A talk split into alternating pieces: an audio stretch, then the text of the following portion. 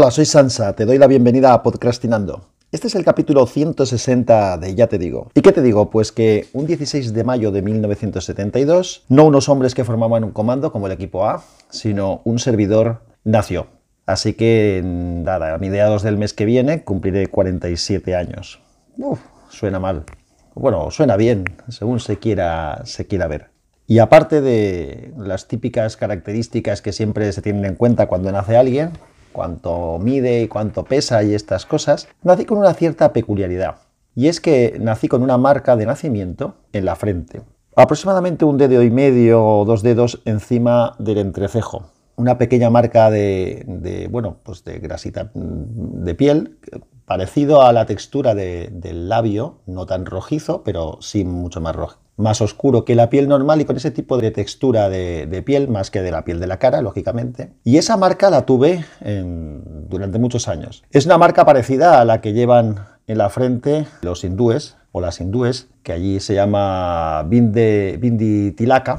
Bindi Tilak para las mujeres, Bindi Tilaka para los hombres, y es la marca de, de la sabiduría, o algunos también dicen que representa el tercer ojo en el que se ve la sabiduría. Que yo sepa, esto no me hizo nunca más sabio, pero tampoco me supuso mayor problema ni, nadie se metió conmigo nunca por este tipo de, marca, porque era una cosa que quedaba bastante discreta, no era una cosa muy exagerada, pero era algo que formaba parte de mí y que formó parte de mí pues muchos años. Allá hacia el año 2000, o sea, muchos años después, me empezó a aparecer en uno de los bordes de, de la marca, pues como una, supuró una especie de algo, como, parecía como un granito, y entonces pues acabé yendo al dermatólogo y el dermatólogo pues decidió que era conveniente pues extirpar eso. Así que me lo, me lo quitaron, me parece que fue con, con una cirugía de estas en, frío, con cirugía criogénica, igual he dicho una barbaridad, pero creo que así es como se llama. Así que me lo estirparon, tuve un pequeño huequecito, porque sí que tenía una cierta profundidad, y tuve un pequeño huequecito durante un tiempo, hasta que eso se, un tiempo corto, hasta que se regeneró, y quedó sin más, sin, no me quedó ni cicatriz ni nada, y así continuó. Y recientemente, hace un par de semanas,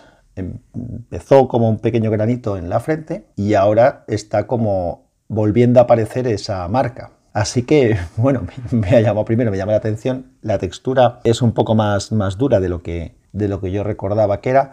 Tampoco tiene exactamente la misma, el mismo aspecto, pero sí que está en el mismo sitio, exactamente en el mismo sitio. Así que, bueno, pues lo que haré es ir al, al dermatólogo nuevamente para que, más que nada, para explicarle la situación y que me diga, pues si hay que hacer algo con eso o dejarlo estar. Pero bueno, era una cosa que me sucedía o me ha sucedido curiosa, mm, que sinceramente era algo que no, que no esperaba. Y ya he comentado antes que no es algo que me haya molestado nunca. Ya te digo que jamás me, me, supuso un problema el tener eso ahí en la frente. Incluso, mm, no sé, formaba parte de... Era algo peculiar que tenía. Y ya veremos en qué queda la historia. Si voy al dermatólogo cuando pueda, porque ahora te contaré también un poquito de misceláneo, ya, ya te explicaré cómo acaba la, historia de la marca. Y ahora te cuento un poco de misceláneo de esta semana. He estado viajando, como últimamente, he tenido bastantes viajes recientemente. Esta semana fue un tanto curiosa porque el lunes salí en avión desde Valencia a Bilbao. Tenía una reunión allí con los compañeros. Fui, al fui en coche hasta el parking del aeropuerto y nada, cogí un avión y volé hacia Bilbao. Y estuve allí lunes, martes y miércoles. El miércoles tenía un vuelo que llegaba a Valencia a las 10 de la noche y después el viernes tenía que eh, coger un tren para ir hasta Barcelona porque tenía una reunión importante allí. Bueno, el caso es que esa reunión del viernes se adelantó al jueves y entonces era un poco absurdo tener que venir hasta Valencia para luego ir a Barcelona porque había dos compañeros que iban en coche, volvían en coche hasta Barcelona. Así que me volví con ellos hasta Barcelona y bueno, ya tuve la reunión y al día siguiente pues me, vine en... Bueno, fui desde, desde Bilbao hacia Barcelona en coche, lo cual ya era un poco cañero. Después al día siguiente tuvimos la reunión famosa y en un tren me vine otra vez a Valencia, pero mi coche estaba en el aeropuerto, así que al día siguiente mi mujer me acercó, que ha sido hoy, viernes, mi mujer me ha acercado esta mañana al aeropuerto y he, recogido allí mi coche y nadie ha continuado al día. O sea que a nivel de viajes, bastante lío, como podéis imaginar, pues obviamente he estado en dos hoteles esta semana, también estuve en unos cuantos previamente y esa sección en la que de vez en cuando te cuento qué hago con los hoteles, pues bueno, pues ya, ya te diré en otro momento, haré un resumen, un, resumen de varios de, los hoteles. Hay cosas más interesantes que contarte referentes a, tema de podcast. Y es que grabé, como ya te había avanzado, el podcast con mi amigo Carlos de Histo Racing. Y ese capítulo trató sobre los coches mini y el éxito que tuvieron en Le Mans eh, en 1960 y pico. Un capítulo bastante larguito, pero muy interesante, así que en las notas del episodio te voy a dejar el enlace para que lo puedas escuchar. La verdad es que te lo, te lo recomiendo, yo lo pasé muy bien grabando con Carlos y estoy seguro que te resultará interesante si escuchas el, el capítulo.